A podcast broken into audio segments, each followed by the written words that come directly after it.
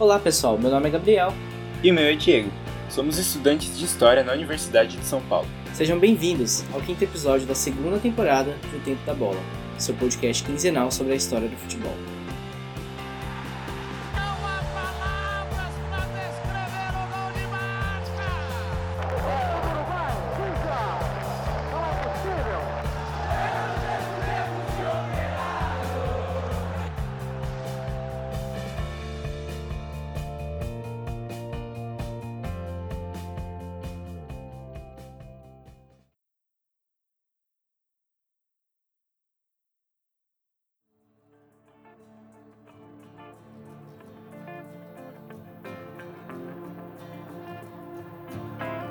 Antropólogo Henrique Spadiari escreveu uma vez no seu texto O Átomo Futebolístico sobre a tentativa de se encontrar essa partícula, encontrar esse todo indivisível, os químicos que nos perdoem aqui agora, que resumiria o que é o futebol e o que é viver o futebol.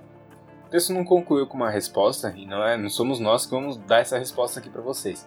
Mas pensando agora de bate-pronto, a gente consegue pensar em duas esferas principais de, de viver o futebol: o torcer e o jogar. Seria tentador dizer que todos nós podemos usufruir dessas duas esferas igualmente, dizer que o futebol une a tudo e todos. Os que nos acompanham até aqui viu que o futebol nunca foi essa grande bolha pacificadora, apaziguadora de conflitos, por mais que alguns discursos tradicionais falassem em um esporte democrático. Como parte intrínseca da sociedade, o futebol escancarou diversos problemas do contexto sociocultural em que ele se localiza ao longo de sua história. Esse cenário não mudou muito até hoje.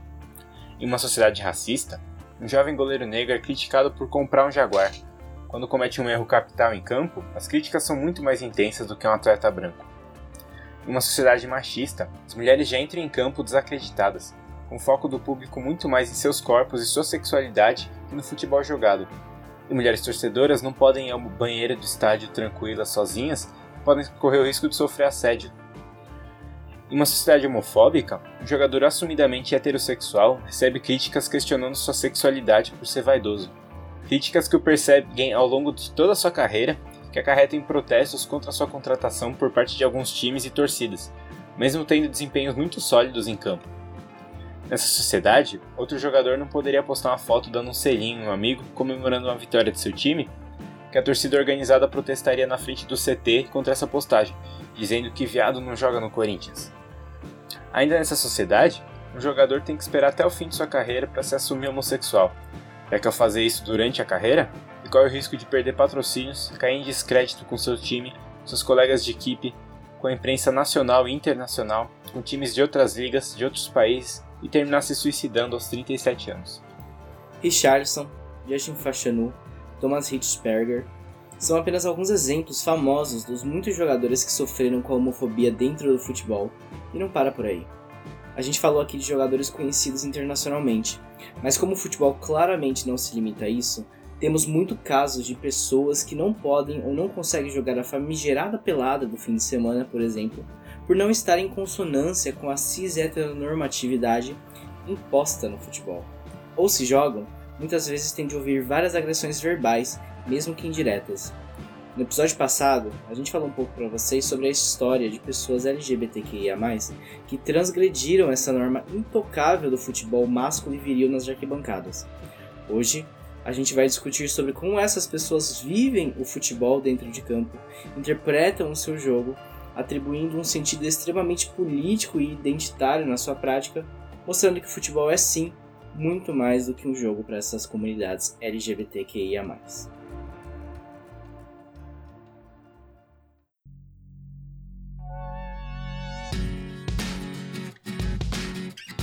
Qual é, rapaziada? Sejam muito bem-vindas, muito bem-vindos ao nosso quinto episódio da nossa segunda temporada, um episódio de encerramento dessa temporada, né? Esse último episódio aqui, foi uma temporada muito legal, né? Espero que vocês tenham gostado bastante. A gente ficou muito empolgado com a produção dela, foi uma temporada de muito aprendizado para mim, pelo, pelo menos eu posso falar por mim. E eu imagino que o meu querido Gabriel também tenha sido, né, Gabriel? Como você está nessa noite? Boa noite, bom dia, boa tarde para quem estiver nos ouvindo depois né, da, da noite. É, foi excelente essa temporada para mim, Diego. A gente teve um aprendizado gigantesco né, do, do futebol ascendente. Eu espero que a gente tenha conseguido passar diversas mensagens aí que os nossos convidados é, nos transmitiram durante todos esses episódios. E eu fico muito feliz da gente ter chegado até aqui é, falando sobre esse tema muito importante, né, quando a gente está falando sobre futebol. É, e no episódio de hoje, a gente vai estar tá começando a falar. Começando não, a gente vai falar sobre os times LGBTQIA, como vocês já viram aí na nossa narração, narração, narraçãozinha que a gente fez especialmente para vocês é, antes aqui das nossas falas. E para falar um pouco sobre esse tema, ninguém melhor é, do que Maurício Rodrigues, que é o nosso convidado do nosso episódio aqui. Muito obrigado, Maurício, por você ter vindo aqui. A gente está muito feliz, muito contente de ter a sua presença nesse episódio. Obrigado, Gabriel, Diego. É, não sei se eu sou a melhor pessoa para falar, mas enfim, acho que é parte da, da minha atual pesquisa. E, enfim, agradeço o convite de vocês para participar dessa conversa, participar dessa temporada que é tão importante, que está trazendo debates, enfim, temas que são tão importantes para pensar essas expressões ainda podem ser consideradas lidas como dissidentes dos futebols.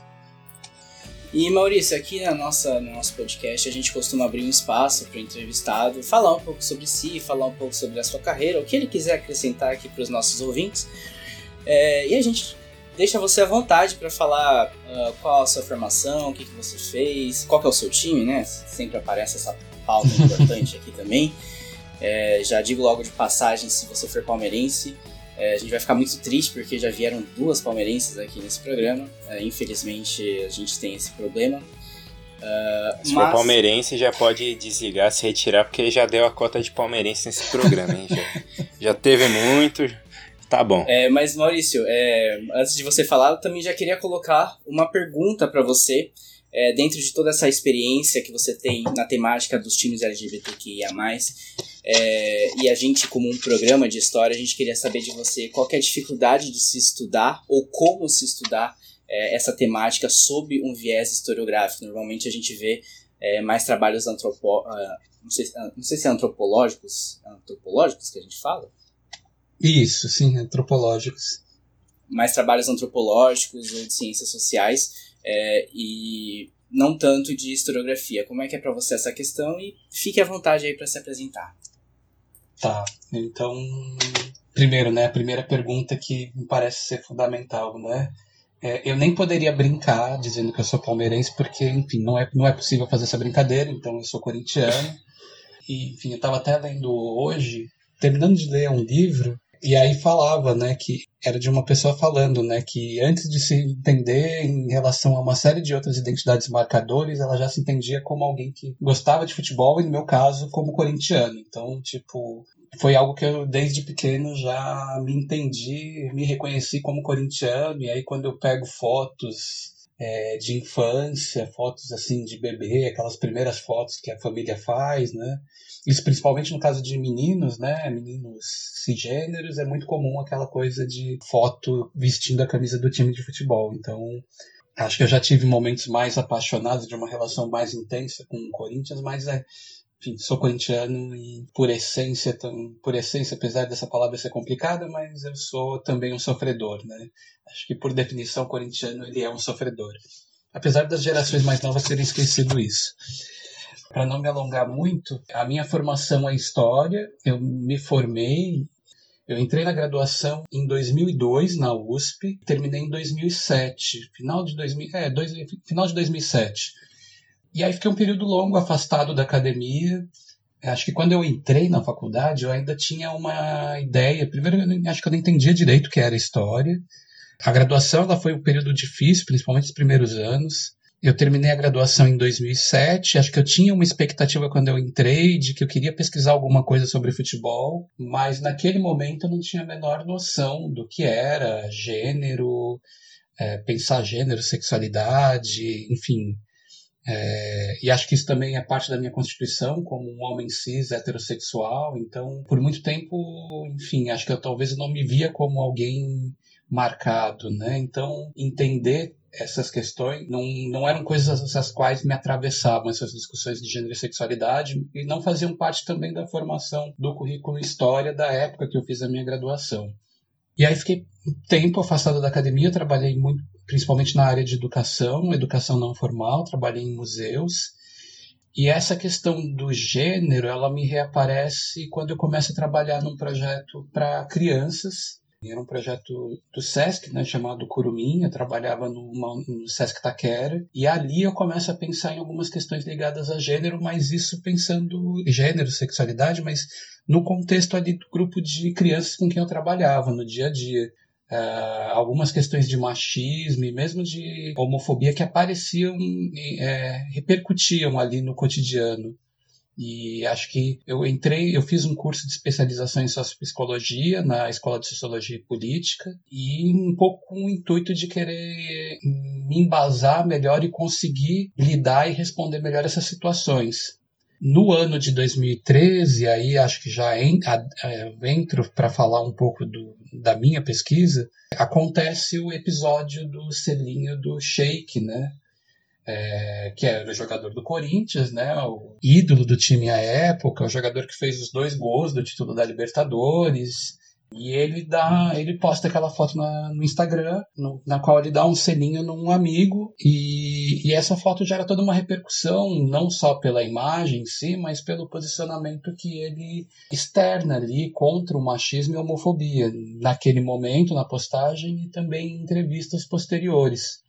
E isso me fez, de alguma forma, pensar que, puxa vida, eu estava estudando, a princípio não estava vislumbrando ainda fazer um aprofundamento na pesquisa mesmo, mas pensei, puxa, isso dá caldo, eu tenho interesse de pesquisar isso. Então acho que foi esse momento em que eu vi que eu poderia fazer uma pesquisa tomando o futebol como um campo de análise, mas pensando sobretudo sobre questões ligadas a Naquele momento, acho que eu pensava muito na chave da sexualidade, né? Enfim, de por que para homens gays era difícil era vedado a prática do futebol, ou enfim, como para mim, por muito tempo, era tão natural imaginar que gays não jogam bola, ou que gays não gostam de futebol. E por que que não gostam de futebol, ou por que dessa naturalização da ideia de que gays não podem, uh, ou não, não gostam, ou não fazem parte, de que o futebol ele só é um universo e ainda pensava só na chave de um futebol, né? Esse futebol espetacularizado. É, de que o futebol ele só é um espaço para homens heterossexuais. Então acho que aí foi meio que acho que um momento de que eu meio que pontuo como algo que me fez é, olhar um pouco para as discussões que foram acontecendo desencadeadas por aquela foto, enfim, a repercussão midiática. E, e também pensar um pouco no, enfim, no, na minha constituição enquanto alguém que sempre gostou de futebol uh, e que não via como problema o machismo e a LGBTfobia que caracterizam esse universo, né, em diferentes níveis. Uh, então, a minha pesquisa de mestrado, eu fiz, eh, enfim, eu fiz um projeto ainda nessa, nessa especialização em sociopsicologia, é, e no ano de 2015 eu entro no programa de mudança social e participação política, que é da USP Leste, e lá eu faço essa pesquisa, enfim, naquele momento eu começo a olhar as manifestações que iam na contramão daquilo que ganhou mais visibilidade da mídia esportiva, principalmente, né? que foram os protestos de torcedores contra o Sheik. E me chamou muito a atenção as torcidas livres e queer é, os movimentos né, coletivos que se, se, apresentavam como torcidas livres e queer, que surgiram também no começo de 2013, mais especificamente em abril de 2013. E para mim foi muito interessante, por exemplo, naquela época existiam, que ainda existe, né, a, o Palmeiras Livre e a Bambi Tricolor. E ambos os movimentos tomaram ali o gesto do Sheik como algo importante. Então é difícil imaginar, né, dentro dessa dinâmica de rivalidade, clubismo, que você vai de alguma forma pegar um gesto ou um ato de um jogador de time rival como exemplo, né, ou como algo que você toma como algo que, enfim, torcedores rivais vão apoiar para mim me chamou muito a atenção essa dinâmica desses movimentos, né, na medida em que eles colocavam essa centralidade da, da discussão da LGBTfobia e também do machismo no torcer. Então eles se apresentavam como torcedores dos seus times, é, faziam postagem, principalmente no Facebook, externando essa paixão pelo time, mas também tendo esse posicionamento político contra o machismo e a homofobia. E de como isso gerou uma tensão, de como esses grupos, eles também, de alguma medida, tiveram a dificuldade para construir uma maior visibilidade pública a partir de hostilidades, a partir ali de. Isso era algo visto como uma afronta para torcedores, digamos assim, mais estabelecidos. Era muito comum algo que aparecia de torcedores que se sentiam ofendidos por existirem esses movimentos que, por exemplo, se apropriavam de símbolos do, é, do movimento LGBTQI, junto, se apropriavam junto com símbolos do time ou com o nome do time. E aí, tipo, falavam, ah, mas não pode misturar futebol com política. É, então, é, enfim, né, dessas hipocrisias, ou ah, vocês não podem usar o símbolo do time para fazer o uso, vocês querem chamar a atenção, Tipo, como se nenhuma das torcidas fizessem uso de símbolos, das cores, né?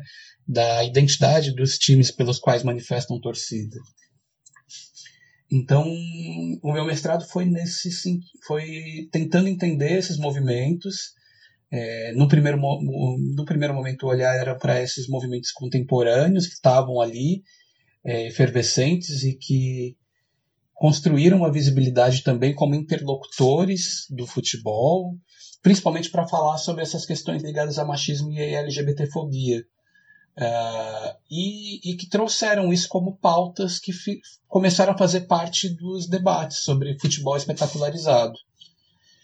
E aí, é, entrando na pergunta que foi feita sobre a questão histórica, né, acho que havia um interesse, enfim, meu interesse foi se aprofundando na ideia de pegar práticas e experiências torcedoras dissidentes, né, dissidentes dessa ideia que se tem hegemônica, né, do futebol e mesmo também de quem são os interlocutores e participantes do jogo, como homens cisgêneros heterossexuais. E isso me fez voltar e tentar recuperar um pouco da memória das expressões torcedoras é, dissidentes dessa questão principalmente ligadas à sexualidade, menos de gênero e mais da sexualidade. E isso me fez voltar e levantar um pouco também nessa dissertação de mestrado nas torcidas gays da década de 70. E, e, aí tem, acho que é importante destacar que tem um trabalho de referência que é o trabalho da Luísa, né, que é o trabalho que ela fez sobre a Coli Gay, é, a tese de doutorado, né, é, o meu trabalho foi mais de tentar situar e mapear, registrar essas experiências torcedoras dissidentes. Então, eu achei importante falar, tratar e fazer uma discussão, levantar um pouco de fontes sobre as torcidas gays da década de 70 e trazer algum registro, principalmente sobre a Flaguei, da qual se tinha muito pouca referência. E fui conseguir levantar algumas fontes é, vendo noticiário esportivo do final da década de 70, é, principalmente o Jornal dos Esportes. Faz, é, é, eu achava importante também contextualizar com aquele período, né, que coincide também com o que é chamado de início, né, o marco histórico do movimento LGBT brasileiro, e na época, principalmente, o movimento homossexual brasileiro. Então, algumas expressões desse movimento homossexual ganham visibilidade no final da década de 70, nesse período que surgem, né? Coliguei e a visibilidade que teve a Flaguei em 79. Uh, ah, então, acho que eu quis fazer um pouco no, no mestrado, um pouco dessa análise discursiva de como a mídia esportiva, né, principalmente, é, reforçava esse caráter de estranhamento, assim como fez no caso do Emerson Sheik, né, é, de um estranhamento dessas manifestações que dissidentes em relação a esse, imaginário que se tem uh, de uma performatividade normal que é, seria normal do futebol, né? Eu peço desculpas, acho que foi uma resposta muito longa e eu não sei se eu consegui dar conta da pergunta inicial, mas acho que, enfim, é, é um pouco da minha trajetória, ela se mescla um pouco com essa uh, esforço de construir enfim, uma pesquisa e tentar levantar fontes, né, sobre e pensar essa importância dessas expressões normativas, né? Porque acho que esses fenômenos eles não se dão apenas hoje no momento atual presente. É, existe uma base histórica, uh, existem outras expressões que por muito tempo talvez e ainda estejam é, apagadas, mas acho que há campo e há possibilidades de se ir produzindo uma memória, uma história que mostrem né, que essas expressões dissidentes elas têm uma longevidade muito maior do que o que a gente está vendo hoje, né, de expressões que, que nesse momento eu estou estudando. Né. É, tá ótimo, Maurício. É, a gente acha muito importante do, do, convidado realmente falar também sobre o seu projeto, porque por trás né, desse assunto, por trás da, das pesquisas, uh, tem todo o trabalho de vocês, nosso, né, como pesquisadores, é, para levantar as fontes, para todo esse, esse trabalho em si. E só lembrando nossos ouvintes também que o episódio passado foi sobre a Luísa, é, que o Maurício citou aqui. Tá excelente esse episódio. Corram lá na Ludosfera, depois de vocês é, terem ouvido isso aqui, corram lá na Ludosfera, é, que vai estar tá lá também disponível para vocês. É, e Maurício, aproveitando que você falou sobre o trabalho da Luísa, inclusive, falando sobre a Cole Gay, né, que se deu em 1970, uh, ah, eu queria saber de você. Uh, você está estudando, né? Uh, eu li o seu texto sobre meninos bons de bola, você está falando um pouquinho sobre times LGBTQIA+.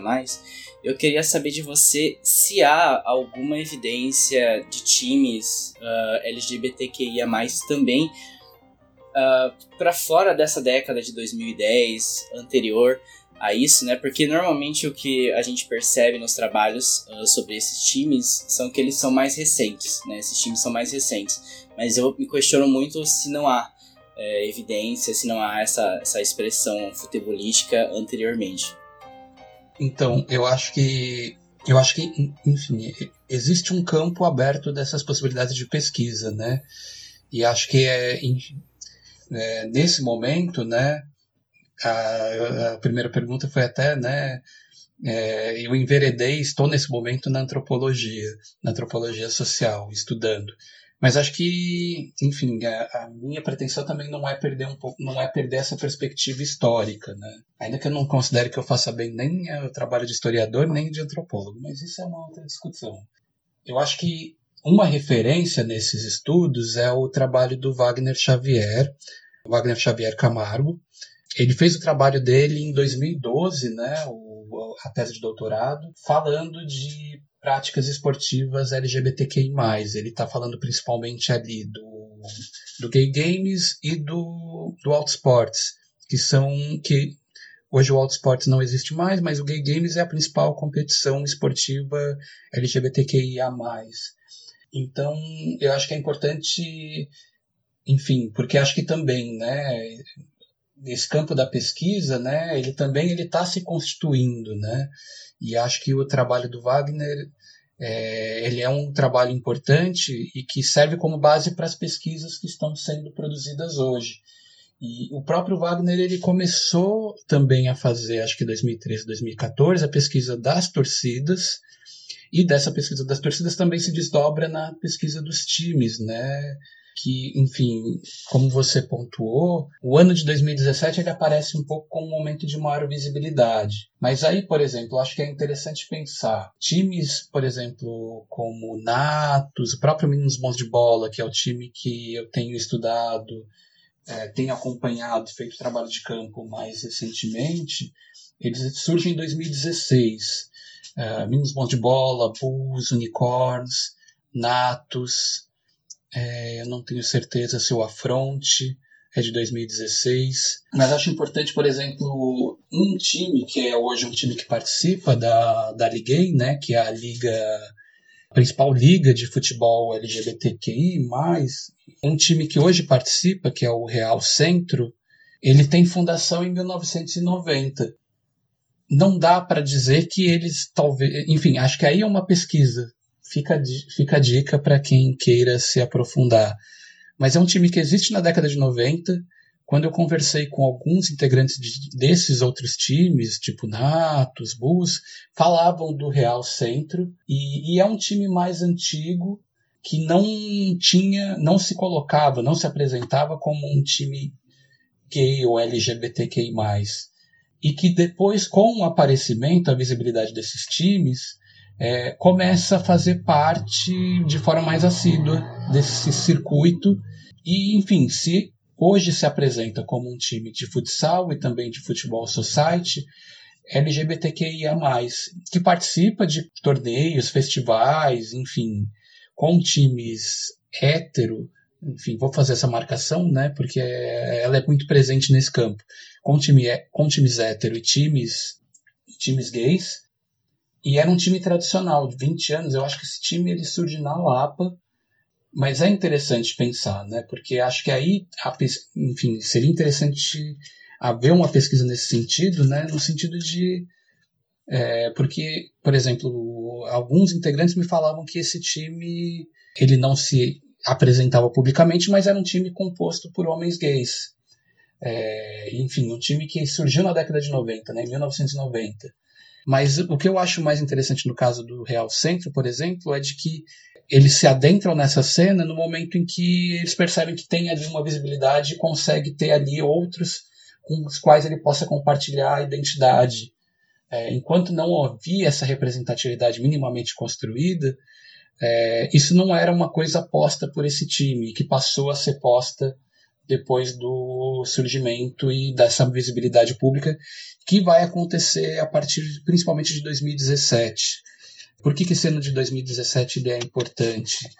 Porque é um momento que começam a ter matérias, reportagens, vídeos, enfim, é uma cobertura midiática desses times. E é um momento também que acontecem campeonatos pensados para esses times é, LGBTQIA+, mas aí predominantemente times formados por homens cis gays e bissexuais. É, acho que 2017 acho que tem dois eventos que são centrais. É, na parada LGBT de 2017, fez, é, na véspera da parada aconteceu a Copa da Diversidade, a Taça da Diversidade, que foi um torneio poliesportivo e que teve a competição de futsal masculino e feminino e que reuniu times LGBTQIA+. Então, nesse torneio eu lembro que participaram o Bisquetes, o Bulls, Unicorns, o próprio Natus, a Fronte. E, e, é engraçado pensar que fizeram essa competição masculina, nessa divisão, né, masculino e feminino, que aí acho que é uma coisa que a gente vai tratar depois. É, e, do, e, da, e, na competição feminina eu lembro de um time que era um time que, era, que foi organizado é, que acho que era a partir de uma festa é, lésbica que é, era um time chamado Sarrados no Brejo, Sarrados no Brejo. E eram três times que faziam parte da competição feminina. No mesmo ano de 2017, no final de 2017, aconteceu a primeira edição da Champions League. É, o torneio começou com oito times, já foram realizadas quatro edições, e hoje já é um torneio, enfim, que já tem uma outra proporção do que aconteceu naquela época, né? Em 2017, que acho que foi no Rio de Janeiro. Se naquela época a primeira edição teve oito times, hoje são 24 times participando da primeira divisão, tem primeira segunda divisão.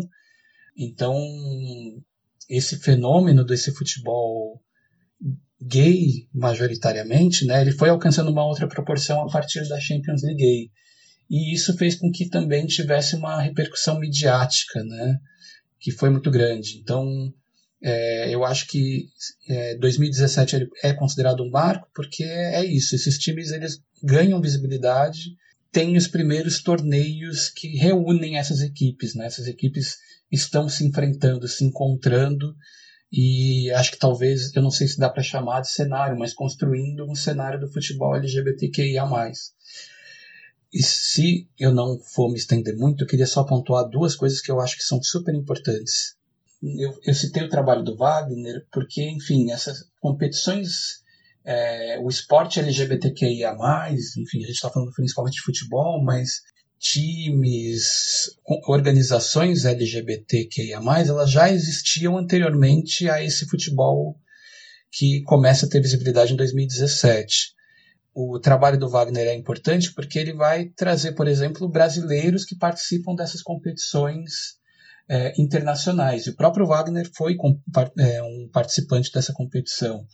Em 2008, é, surge CDG Brasil, que é o Comitê Desportivo LGBT do Brasil, que foi um primeiro comitê para começar a organizar esportistas é, que participavam de diferentes modalidades.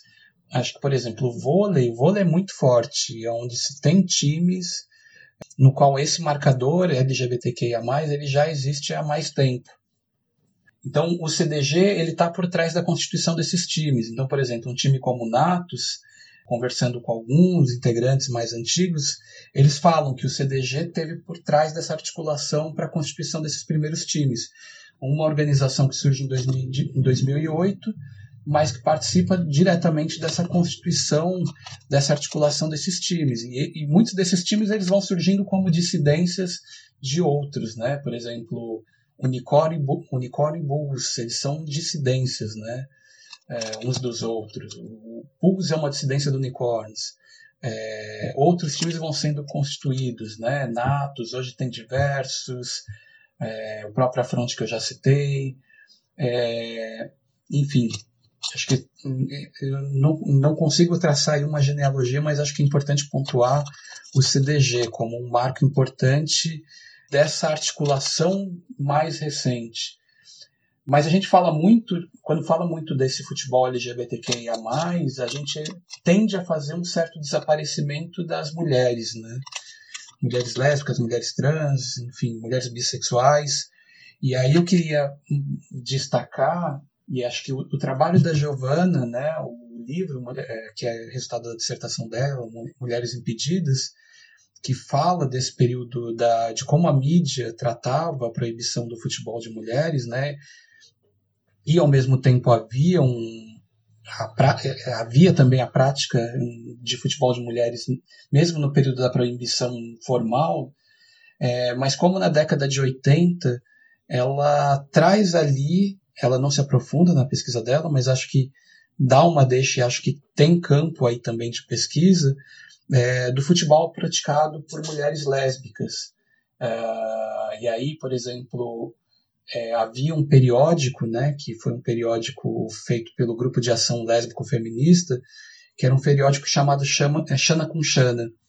E, e, esse periódico, ele, de alguma forma, ele tentava regimentar mulheres para praticarem futebol, futebol amador também. Acho que havia ali também é, alguma articulação, possivelmente times de futebol amadores, formados por mulheres lésbicas é, que se identificavam também como feministas. Tende -se a, é, quando se fala de futebol LGBT, fala-se principalmente de, no campo das masculinidades, de homens gays, cis, bissexuais, e também no caso dos homens trans, né, dos times amadores formados por homens trans. Mas acho que existem também aí times formados por mulheres lésbicas, Uh, essa década de 80 parece ser um período interessante, que é o período final da proibição da prática do futebol, é, quando cai em definitivo a proibição e mulheres começando a se articular, mulheres lésbicas se articulando para praticar futebol. Ok, isso a gente gosta quando o convidado se empolga, assim que é bom. e aproveitar também para mandar um salve para grande Giovanna Capucin que participou com a gente aí na, no nosso segundo episódio dessa temporada, né?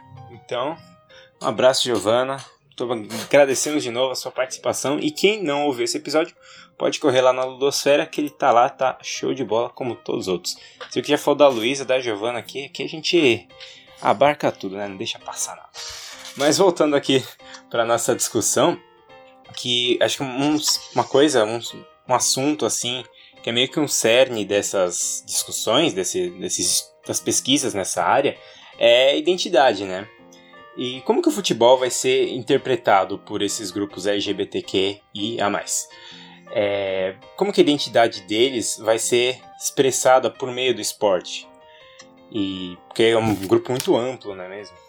É, eu acho que, enfim, é, é difícil ter uma resposta única, né?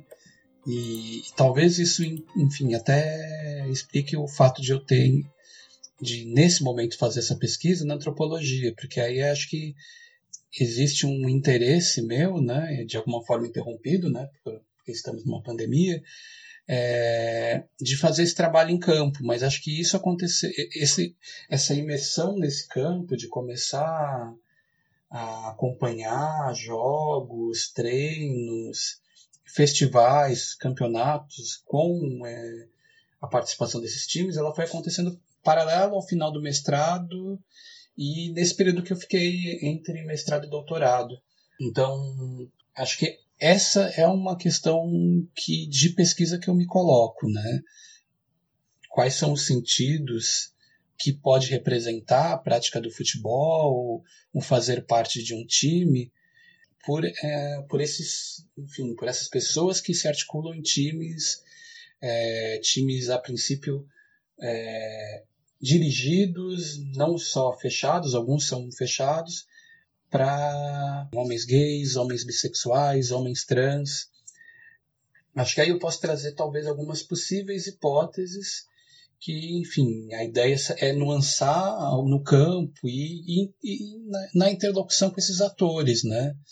É, mas acho que é, é importante pensar que para muitas dessas pessoas o esporte ele é, enfim, ainda um campo, né, concebido e pensado principalmente dentro dessa lógica binarista e, e predominantemente masculino, né? É, então, para muitas pessoas LGBTQIA+, essas experiências com os esportes, e mais especificamente com o futebol, ela é marcada por tensões, é, por experiências mesmo de violência, que aí ajudam a entender aquilo que, por exemplo, eu naturalizava, e muita gente ainda naturaliza, acho que hoje muito menos, mas na época que comecei o mestrado, antes de começar o mestrado, eu naturalizava, que era o fato de ah, por que, que eu tomo tão normal que mulheres se interessem menos por futebol é, e que, por exemplo, é, seja tão comum, por exemplo, homens gays falarem que não gostam de futebol? Porque, enfim, a gente está falando de um ambiente que, é, que ainda se mostra é, muito hostil e pouco acolhedor para as pessoas LGBTQIA é, é muito significativo, é muito forte pensar que, por exemplo, o campo que eu estudava das torcidas queer e livres, né, desses movimentos, que eles viam a internet como um espaço possível de visibilidade, porque no estádio eles não se sentiam acolhidos para, por exemplo, levarem é, símbolos ou imagens, referências que os identificassem como participantes desses movimentos, porque temiam ser, ser hostilizados ou mesmo sofrerem agressões, violências físicas. Então, é, isso tava, era muito introjetado neles, né?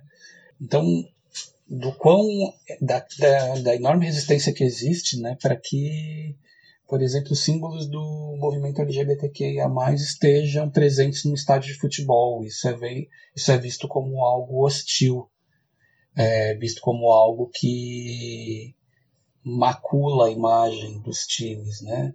Mas aí voltando um pouco para esses atores, né, estudados, eu acho que, enfim, acho que tem muitos sentidos, né? Desde a possibilidade de um espaço de lazer num ambiente mais acolhedor, no qual a pessoa se sinta mais à vontade de expressar sua subjetividade, sua corporeidade. É, e isso é muito evidente, por exemplo, no caso dos Lisbons de Bola, que é o time que eu tenho acompanhado. Né? Muitos desses é, meninos né, tiveram experiências com. Alguns deles tiveram experiência com futebol e até mesmo passagem em divisões de base de times femininos. Mas, enfim, chega um momento, em alguns deles, no processo de transição e não se identificando né, mais com o esporte feminino. E aí também os tensionamentos, né, porque essa lógica binária faz com que eles não se sintam incluídos dentro de times formados por mulheres, por muitos desses times. Há times de mulheres que hoje incluem também homens trans, enfim. Mas muito menos no futebol masculino, né? E ainda mais quando se está num processo de transicionamento, né? E todas as questões corporais que acabam envolvendo. É, então, a constituição desses times, no caso, por exemplo, de times para homens trans, mas acho que dá para pensar também, transpor para times formados majoritariamente por homens gays, homens bissexuais, é em conta de um espaço acolhedor, no qual você não precisa se sentir tolhido, não acha que vai ser hostilizado, é, não vai lidar com experiências homofóbicas ou transfóbicas e vai poder de alguma forma expressar de forma mais livre a sua corporeidade, a sua subjetividade. E acho que aí também tem um movimento também de que alguns fazem uso da questão do político, né, de colocar de forma mais declarada né, essa questão política do que representa é, essa constituição de times LGBTQIA+, né, de como isso também está tensionando essa visão que é ainda hegemônica do futebol como um espaço praticado é, que tem como praticantes homens cisgêneros heterossexuais. É, isso é, acho que tem é, para alguns essa ideia de desestabilizar essa ideia de que o futebol é um futebol é um jogo para macho, né? Nessa ideia mais tradicional que hoje é muito mais questionada, mais tensionada do que era antes. E acho que essas articulações, a constituição, a constituição desses times amadores, e, e, acho que também, talvez, aí a gente possa pensar que as pesquisas, constru as construções de memórias, elas ajudam a também desestabilizar essa ideia, né, de que o futebol, o esporte, ele é um campo somente para homens cis heterossexuais. Acho que aí você consegue ampliar os sentidos do jogo a partir dessa desestabilização, dessa ideia de que o futebol ele pode ter um legítimo praticante e um legítimo interlocutor. Teve um tema durante a pesquisa que, eu, que, que a gente fez aqui, para esse episódio, que é o, o, tipo, esse nicho mais específico assim do futebol trans, né?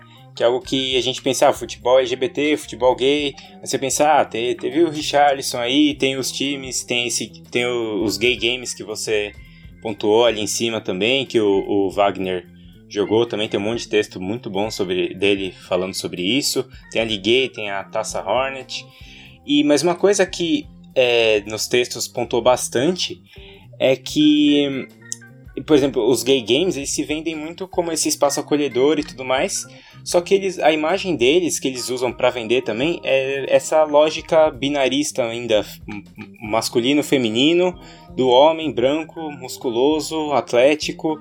Tem até um, um pôster em um dos textos que é See you in. Esqueci a cidade que ia ser, mas te vejo nessa cidade. E eram quatro homens brancos, musculosos, olhando assim pro, pro interlocutor, né? E a gente acaba vendo que essa a comunidade trans é um pouco excluída disso, né? é, que é, eles buscam é, desgenerizar o esporte, mas acabam meio que invisibilizando essas comunidades. É, isso traz uma luta muito maior para eles. Você, não sei se você concorda, acho que sim. É, como que vai se dar mais ou menos o futebol para essa comunidade?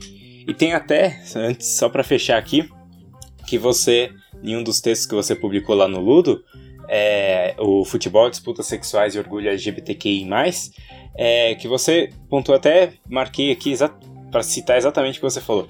Uma das perguntas que eu coloco você na atual pesquisa de doutorado, acompanhando e estudando times de futebol por homem, formados por homens trans, é de que modo o futebol e o fazer parte de um time configuram-se como elementos importantes no processo de transição de gênero e de autoidentificação.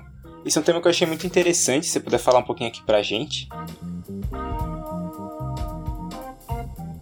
Eu acho que, enfim, quando a gente pensa essas competições, e acho que eu vou citar, você mencionou o Gay Games, mas eu vou também trazer para a Liguei, né? E acho que, enfim, é, elas de alguma forma, o próprio Gay Games, né? É, tem uma certa emulação desse esporte que a gente tem como referência. Por exemplo, o Gay Games tem como talvez a principal referência os Jogos Olímpicos. Uh, a Champions League Gay, uh, se a gente for pegar o próprio nome, né, enfim, faz uma referência à Champions League. Hoje tem a Champions League também feminina, né, mas por muito tempo era basicamente associada ao futebol masculino. E, enfim, expressões de futebol masculino que por muito tempo naturalizadas como heterossexuais. Eu acho que é, é importante talvez fazer um balanceamento. Mesmo nessas competições LGBT, você se tem uma certa reprodução de algumas imagens do futebol, do, do esporte hegemônico e no caso também do próprio futebol hegemônico, eu acho que tem aí um tensionamento e uma desestabilização de algumas dessas imagens desse esporte. É, as próprias competições, quando se vai ver, ainda que em alguma medida elas reproduzam um pouco dessa lógica binarista, da divisão das modalidades entre masculino e feminino, mas também tem uma certa fluidez na competição, tem algumas competições que são mistas, tem competições que era principalmente no autosports, mas você vai ver, por exemplo, competições que eram disputadas, que até, por exemplo, a questão da nacionalidade ela não era algo central. Então, acho que existe um tensionamento nessa concepção que a gente tem do esporte, do fenômeno esporte, é, e aí trazendo para a própria Champions League, né? que acho que tem um certo tensionamento de, de algumas concepções do futebol hegemônico. É, enfim, chamo de futebol hegemônico esse futebol espetacularizado, que, enfim, por muito tempo toma como natural é, o ser cisgênero e heterossexual. Mas eu acho que na medida em que acontece um caráter de maior institucionalização desses eventos, e acho que isso é muito bem pontuado por textos do Wagner, é, na medida que esses torneios eles crescem, se tornam mais institucionalizados, é, aquilo que era uma coisa meio de bricolagem, de improviso, uh, e até mesmo de uma certa fluidez em relação às regras, é, elas começam também a tomar mais forma e seguir mais esses referenciais desse futebol hegemônico. Uh, e daí dá margem para alguns problemas que aconteceram em alguns desses torne em alguns torneios. É, acho que os textos do Wagner e do próprio Bernardo Gonzalez, né, que foi um ex uh, um integrante dos Meninos Bons de Bola uh, e que hoje é um futebolista amador e também colaborador do Ludopédio, mostra um pouco dessas tensões que aconteciam, né? É, e na própria Taça da Diversidade, que foi um torneio que eu acompanhei, é, essas tensões que aconteciam, é, uma certa invisibilização ali das identidades transmasculinas, é, estranhamento com a presença do, de um time trans participando de um campeonato. Era como eles se, se vissem que tais torneios eram.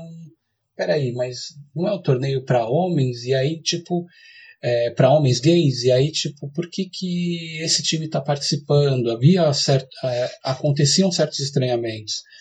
E, e daí um pouco é, de como eu tenho, de como isso repercute, né, no, é, conversando com alguns dos meus interlocutores, principalmente dos meninos mãos de bola, é, disso produziu uma certa resistência a participar desses campeonatos com esses times é, LGBTQI, é, enfim, times predominantemente gays, né, por terem certas experiências de, de transfobia, de situações nas quais eles não se sentiam acolhidos dentro daqueles ambientes.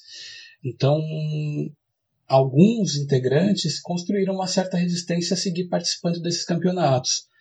Por outro lado, tem também uma certa visão de que politicamente era importante essa participação para tensionar, construir essa crítica por dentro de que esses torneios eles precisavam de fato é, se apresentar e se reconhecer como LGBTQIA+. Então, de como fazer com que essa diversidade, né, que era colocada no, na, na ideia desses campeonatos, no lema, muitos torneios, eles colocasse na prática. E, enfim, a Champions League esse ano não aconteceu, né, por conta da pandemia, mas pelo que pude perceber à distância, né, e acho que o, enfim, dentre pesquisadores, o próprio Wagner teria muito mais propriedade, mas da, de alguma interlocução e vendo à distância esse fenômeno do, da Champions League, acho que essas críticas que foram feitas começaram a produzir um movimento interno de opa, a gente precisa repensar o que, que a gente está querendo enquanto é futebol gay ou é futebol LGBTQIA+. Acho que isso talvez esteja, possa estar visível né, quando a Champions League voltar, de que forma que essa crítica, se essa crítica foi feita de fato e quanto isso vai transparecer na próxima edição, da, na quinta edição né, da, da Ligue.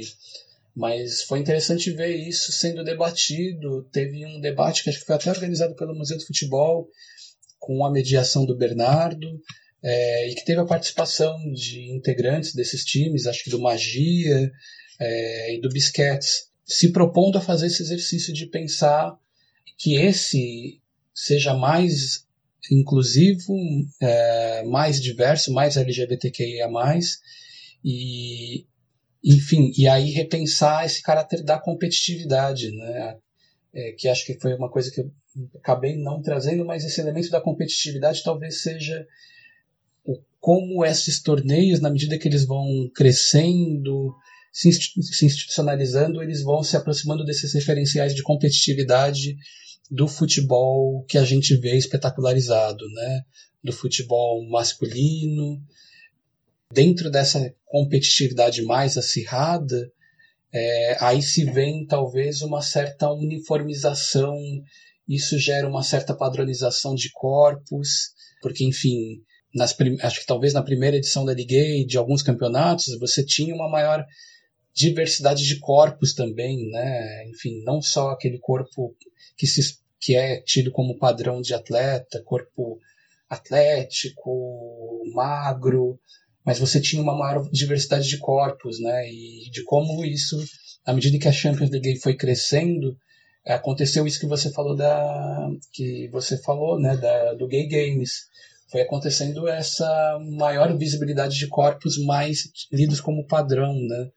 Acho que aí também tem trabalhos do Wagner, textos do Wagner que ajudam a mostrar, né, que dentro desse exercício dessa leitura que pode se falar etnográfica, foi se percebendo que ali havia uma maior padronização de corpos e que a Champions League nesse momento está tentando fazer, pelo que pelo menos eles têm falado, fazer esse movimento de uma crítica, né, interna e, enfim, questionando esses referenciais. Acho que aí é algo para se ver é, como que isso vai, enfim, se desenvolver nas próximas edições. Mas aí eu não sei se eu respondi times trans, é, pelo, pelo que a gente pesquisou assim, eu pelo menos só encontrei o, o Meninos Bons de Bola, né, que você até já citou aí. Então, de times. É o único relato que eu, que eu sei. É, do, do qual eu estou fazendo trabalho de campo atualmente é são os Meninos Bons de Bola, mas existem outros times trans em outras partes do Brasil. É, e acho que aí é interessante né, colocar que, enfim, até por conta da, de questões que são mais abrangentes, no que envolvem a população trans brasileira, a população trans masculina, uh, tem muito mais dificuldades também para fazer parte desse circuito né, do futebol, por exemplo, de um torneio como a Champions League, que é um torneio que acontece acontecia duas vezes ao ano, acho que agora vai começar a ser realizado uma vez ao ano, no qual os times viajam para o local sede, né? E cabe a esses times é, se organizarem por meio de patrocínios ou por meio ali de recursos dos próprios integrantes para fazer essa viagem, custearem a participação nesse torneio, né? E de como, por exemplo, pensar que para homens trans, é, para pessoas trans e por conta das de questões que têm a ver com outros marcadores sociais de classe, de raça, de classe e raça, por exemplo, é, é muito mais difícil para que eles tenham apoio financeiro, aporte financeiro, autonomia financeira para participar dessas competições que tem essa dinâmica, né, da viagem. Por exemplo, o time que participou da, da edição dos Gay Games, a última edição da competição de futebol, era um time formado por, uh, foi o Bisquetes, né? Formou uma delegação brasileira e aí juntou também integrantes de outros times, mas era basicamente uma delegação formada por homens gays. E aí então aí tem esses que aí é importante fazer, né? Essa leitura de forma interseccional, uh, entendendo esses outros marcadores, né? Homens trans não tiveram essa mesma facilidade ou oportunidade de também conseguir angariar recursos para participar dessa competição que foi realizada em Paris. Acho que foi 2018. Acho que aí tem uma série de questões postas, né?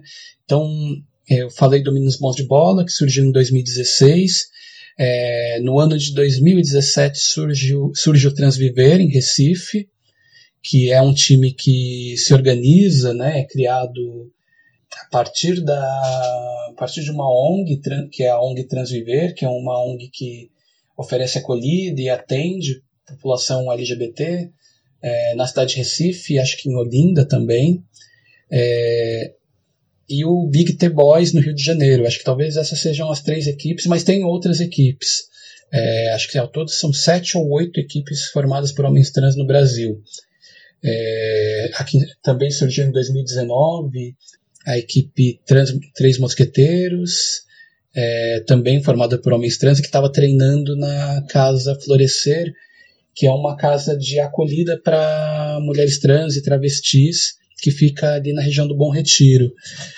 Acho que talvez o que é interessante pontuar né, no surgimento desses times, é, por exemplo, Meninos Bons de Bola, quando eu converso com o Rafael Martins, que é o fundador do time, né, e alguns, enfim, e no próprio caso do Transviver, é, que surge a partir de uma ONG, né? O Rafa ele, ele era ele trabalhava como educador social em uma no centro de referência da diversidade na época, em 2016.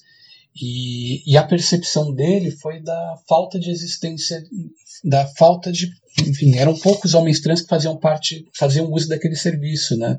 Que é um serviço ligado à prefeitura, a municipalidade de São Paulo. Então, era muito usado por travestis, por mulheres trans, uh, mas homens trans não faziam muito uso desse serviço. E era um momento em que o Rafa, enfim, isso no relato dele, né, é, ele estava também iniciando a transição e se, se reconhecendo como homem trans. E aí ele percebeu, enfim, ele tentou criar um, um mote para como é que eu vou conseguir encontrar, atrair um grupo de homens trans para participar, enfim, para participar mais ativamente, para fazer uso né, desse serviço. E aí, o meio de construir um espaço de sociabilidade e de encontro de homens trans foi por meio do futebol. E daí que surge o Meninos Bons de Bola, né? De primeiros encontros para treinar, para jogar bola em quadras públicas a se constituir enquanto um time que passou a se chamar como Meninos Bons de Bola. É, o, o Transviver de Recife ele, ele surge a partir desse trabalho dessa ONG, que é uma ONG coordenada pela Regina Guimarães, é, e essa percepção de que o futebol poderia ser um meio de chamar é, homens trans para fazerem uso desse equipamento, para, enfim, poderem fazer uso desses serviços, poderem conhecer efetivamente esses serviços, né, que eram oferecidos pela ONG. É, mas, enfim, eu estou pegando esses dois, é, mas acho que ele, eles talvez tenham essa característica parecida, é, mas acho que não dá para talvez. Aí eu precisaria entender melhor como é que outros times trans se constituíram, né? Mas acho que surge muito em função da construção de espaços de sociabilidade para homens trans. Por muito tempo, esse espaço de sociabilidade e mesmo de possibilidade de se reconhecer como homem trans, ele se dava muito pela internet, por canais de internet, blogs, sites. É, e aí entre outros coletivos, né, os times de homens trans eles surgem como outra forma de construção dessa sociabilidade de encontro entre homens trans.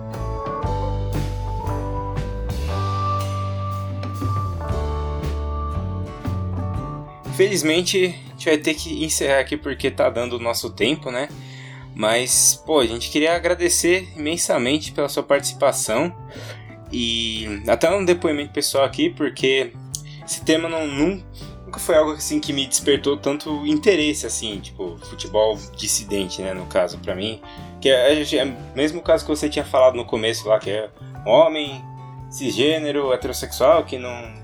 Enfim, minha, minha área é mais ou menos outra, assim, né? Mas pra, pesquisando as coisas para esse episódio e ouvindo a sua fala aqui, eu achei realmente muito interessante, foi muito enriquecedor para mim, pelo menos pessoalmente, que é algo que eu não tinha conhecimento nenhum praticamente. Foi que eu descobri que é, é realmente muito interessante até. E, pô, gostei demais, de verdade, viu? Então, muito obrigado. É isso. Que é isso, eu que agradeço, Diego, agradeço ao Gabriel também. É, enfim, pelas conversas que a gente teve preliminarmente. Espero ter conseguido é, ajudar, dar conta, falar sobre essa temática. Acho que, enfim, é sempre importante pontuar esse lugar, né, que é esse lugar para o qual eu estou observando e registrando, tentando analisar. E, e, e, o que eu acho importante é que existe já um corpo, tanto de conhecimento, né, e uma memória constituída, que acho que é importante que ela possa ser aprofundada, né, dessas experiências dissidentes. E acho que talvez a minha, é, meu intuito como pesquisador seja um pouco também de contribuir com isso, junto já a um corpo que existe consolidado, que outros atores, né, enfim, é, eu citei, por exemplo, o Bernardo, mas também tem o Julian Silvestrin, que está fazendo trabalho, acho que é a pesquisa de doutorado dele, e que também está estudando transmasculinidades no esporte, no futebol.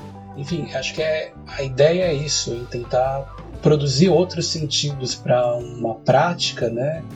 Que por muito tempo e discursivamente ela era vista de uma maneira, né? Ou como tendo como interlocutores um determinado grupo e é isso. Acho que o, o futebol ele é um campo, né? Rico de, enfim, histórico e acho que vocês aí com os episódios que vocês têm feito, a primeira temporada, é, é, ele é um universo rico, né? E um campo rico de tensões também, né? De disputas.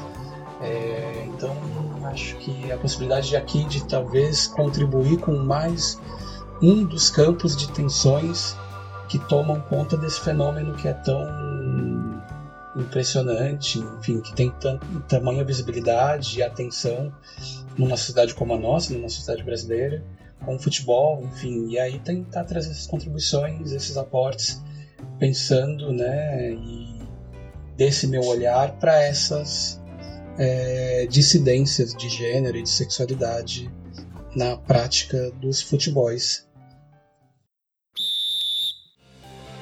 Eu queria também deixar meu agradecimento aqui ao Maurício por todas as nossas conversas. Obrigado pela paciência aí que você teve com a gente é, para marcar essa conversa e com certeza a gente está deixando aqui um pouquinho dessas vozes é, que estão pela história é, marcadas aqui nesse episódio. E eu gostaria também de agradecer a vocês, nossos ouvintes, e peço, como aquele pedido de sempre, né? Curtam as nossas redes sociais. É, a gente tem o Twitter, a gente tem o Instagram.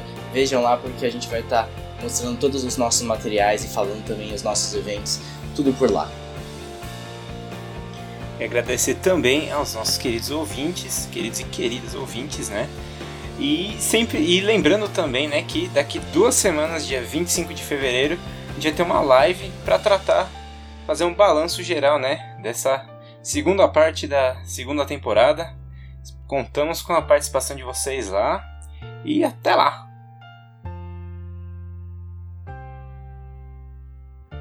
Esse podcast independente, produzido por Gabriel Yukio e Diego Cópio, faz parte da Ludosfera, a rede de conteúdo sobre futebol do site Ludopédio.